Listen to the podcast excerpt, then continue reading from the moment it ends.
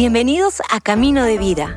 Aquí podrás escuchar las prédicas de todos nuestros servicios. Esperamos que disfrutes este mensaje.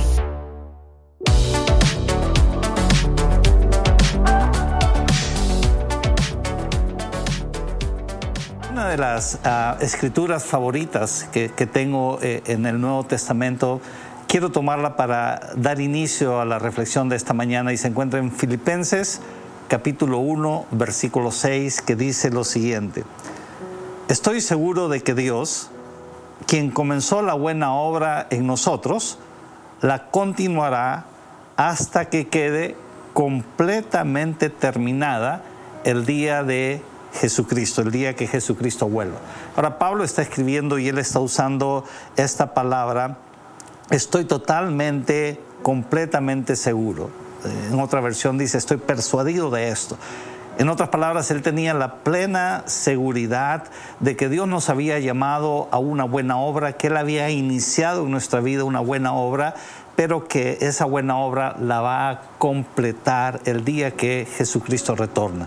Obviamente esto nos habla de un proceso en nuestra vida, en nuestro día a día, pero también nos habla de una promesa, una promesa que Él tiene para cada uno de nosotros. Y, la pregunta es, ¿por qué Pablo estaba tan seguro? ¿Por qué estaba tan persuadido? Y de eso quiero estar hablando un poquito porque de hecho tenemos que entender que la vida la vivimos por etapas y niveles. Cada vez que nosotros acabamos una etapa de nuestra vida, Dios nos lleva a un siguiente nivel y, por supuesto en el siguiente nivel hay, hay un, nuevo nivel de, compromiso, de responsabilidad, donde, Dios se sigue revelando a, nuestra vida y este proceso del cual estamos hablando continúa en el propósito que Dios tiene para cada uno de nosotros y lo vemos claramente en la vida del apóstol Pablo. Por eso quiero tomar eh, tres momentos de su vida donde vemos cómo, cómo Dios está iniciando este proceso, lo continúa y lo lleva hacia su propósito en la vida del apóstol Pablo y por supuesto en la vida de nosotros también. Y en primer lugar quiero ver casualmente donde este proceso está iniciando en el libro del Génesis capítulo 12, verso 2 al 3, donde dice, haré de ti una gran nación, te bendeciré y te haré famoso y serás una bendición para otros. Bendeciré a quienes te bendigan y maldeciré a quienes te traten con desprecio. Todas las familias de la tierra serán bendecidas por medio de ti. Ahora, cuando Dios está llamando a Abraham, cuando tiene este encuentro con Abraham, le, da una promesa. Y, obviamente esta promesa es una, es una promesa amplia, es una promesa que a, veces eh, eh, eh, en el primer momento como que no tenemos claridad, pero, pero sabemos que Dios ha iniciado algo en nuestra vida y Él, está continuando. Y esto es casualmente lo que sucede en la vida de Abraham y sucede en cada uno de nosotros cuando Dios nos llama, Dios nos llama también a través de un propósito y a través de una promesa. Él hace una promesa a cada uno de nosotros y, esta promesa puede estar relacionada a tu vida personal, en tus finanzas quizás, en tu matrimonio, en tus hijos, en tu vida laboral, en tu desarrollo. Para mí, por, decir como un ejemplo, yo recuerdo cuando, cuando eh, tuve el privilegio de conocer al Señor, una de las promesas que yo recibí de Él, entre otras, era cree en el Señor Jesucristo y serás salvo tú y tu casa. Y por supuesto, eh, mi familia, mi madre, mis hermanas todavía no conocían al Señor y yo tenía ese privilegio de haberlo conocido. Ah, pero como este tema es una decisión personal, eh, yo me abracé a esta promesa que está en su palabra. Y, Dios quiere darte una promesa a través de su palabra. Por eso es que es tan importante que nosotros podamos conocer la palabra de Dios, leerla y, de ahí van a salir estas promesas y, y nosotros nos aferramos a estas promesas, nos abrazamos de ellas y esperamos que estas promesas se lleven a cabo. Pero parte del problema de recibir una promesa y, no saber cuándo se va a realizar es casualmente eso, el esperar. A veces el esperar como que nos, nos, nos juega una, una, mala pasada en nuestra mente. Decimos, no, ah, quizás Dios puede ser real para otra persona, pero no para mí cuánto tiempo estoy en esto, cuánto tiempo voy a llevar, en cuánto tiempo se va a realizar.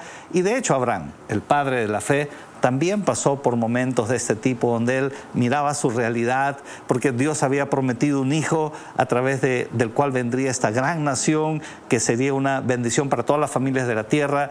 Y, la condición de Abraham y de Sara, su esposa, la, condición biológica por sus años, eh, era ya imposible, imposible que ellos pudieran eh, procrear una vida. Pero Dios es casualmente el Dios de lo imposible él es el que da vida a lo que está muerto y que llama las cosas que no son como han de ser. Por eso que nosotros ponemos nuestra confianza en Él.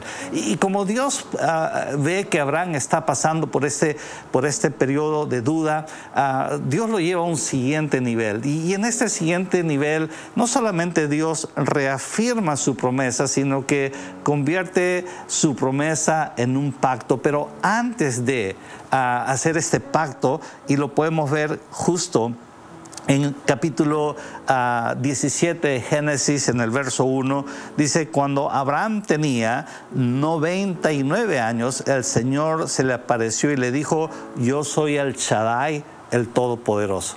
Ahora, ¿por qué Dios se revela como el Shaddai y el Todopoderoso ante Abraham?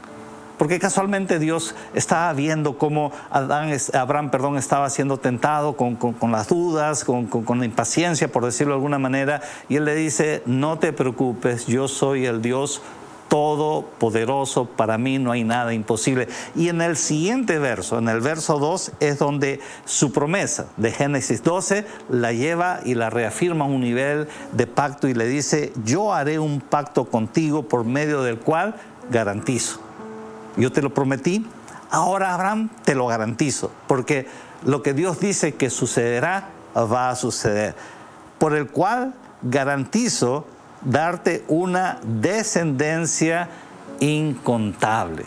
Dios se reafirma en el propósito para la vida de Abraham a pesar de las circunstancias. Es más, Dios no necesita que las circunstancias estén a tu favor o a favor de Él para que su voluntad se haga. Aún en medio de los tiempos más difíciles, aún en medio de las complicaciones más complejas de la vida, aún en medio cuando inclusive las cosas ah, se han perdido la esperanza, donde tú puedes decir esto ya no va para más, renuncio. Aún en medio de esa situación, Dios quiere revelarse a nuestra vida como el Dios Todopoderoso y asegurarnos de que Él tiene un propósito y que podamos entender Filipenses 1.6 que Pablo lo dijo, Él llevará a cabo su obra en nosotros. Ahora, en el verso ah, capítulo 18 del libro de Génesis, Génesis 18, versos 3 y 14 dice, entonces el Señor le dijo a Abraham, ¿por qué se rió Sara y dijo, ¿acaso puede una mujer vieja como yo tener un bebé? ¿Existe algo demasiado difícil para el Señor?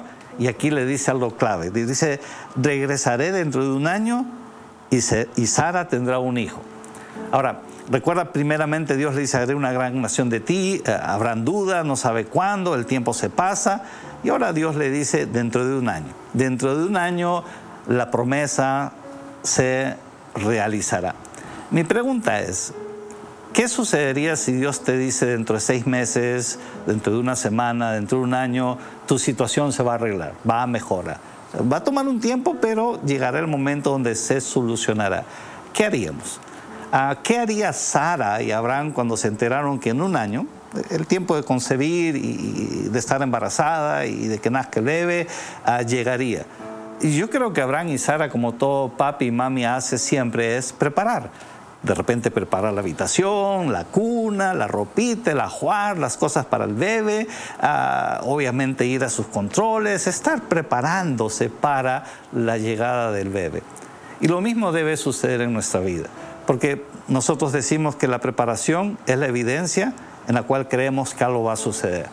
Y si tú crees que Dios va a responder tu oración y su promesa se va a cumplir en lo financiero, en lo familiar, en lo personal con tus hijos, ¿Cómo nos estamos preparando hacia ello? O simplemente estamos sentados a que eso ocurra. Bueno, ya llegará el momento que ocurrirá. ¿No es mejor prepararse para poder administrar, por decirlo de alguna manera, la bendición de Dios? ¿No es mejor tener un poco más de conocimiento en cuanto a la relación en el matrimonio, la relación con nuestros hijos, el manejo de finanzas? ¿No, no es mejor estar preparados para que cuando la situación se arregle de ahí en adelante podamos administrarla? Porque recuerda, Dios quiere llevarnos al siguiente nivel. Pero como dije, cada etapa, cada nivel tiene su propio desafío. En la promesa, Abraham tuvo que luchar contra la impaciencia. Ahora, en este nivel del pacto, sucede algo curioso porque Dios le dice en un momento, después de que Isaac nace, que, el hijo llega, que la promesa se cumple, le dice, ahora quiero que me lo entregues. ¿Recuerda usted esa parte donde Dios le pide que sacrifique su hijo? Imagínate Abraham preguntándose, pero ¿cómo es posible? Si tú me lo prometiste, ahora me lo pides. ¿Cuántas preguntas sin respuesta habrán pasado por la mente de Abraham? Sin embargo, Abraham aprendió a confiar en Dios y él fue y llevó a su hijo al sacrificio. Pero justo en el momento que lo iba a sacrificar, la palabra dice que Dios lo detiene. Y en ese momento probó el corazón de Abraham. ¿Qué es lo que sucede en esta etapa? Lo que pasa es que a veces nosotros cuando recibimos la promesa de Dios, cuando recibimos el milagro, la bendición, como quiera llamarlo, a veces nos aferramos tanto a ese milagro, nos aferramos tanto a esa bendición que nos olvidamos de aquel Dios del cual nos bendijo. Ya Dios arregló tu vida y sigues por tu camino. Ya Dios arregló tus finanzas y sigues por tu camino. Ya nos olvidamos. Y aquí Abraham puso a Dios en primer lugar más allá de las bendiciones que él había recibido.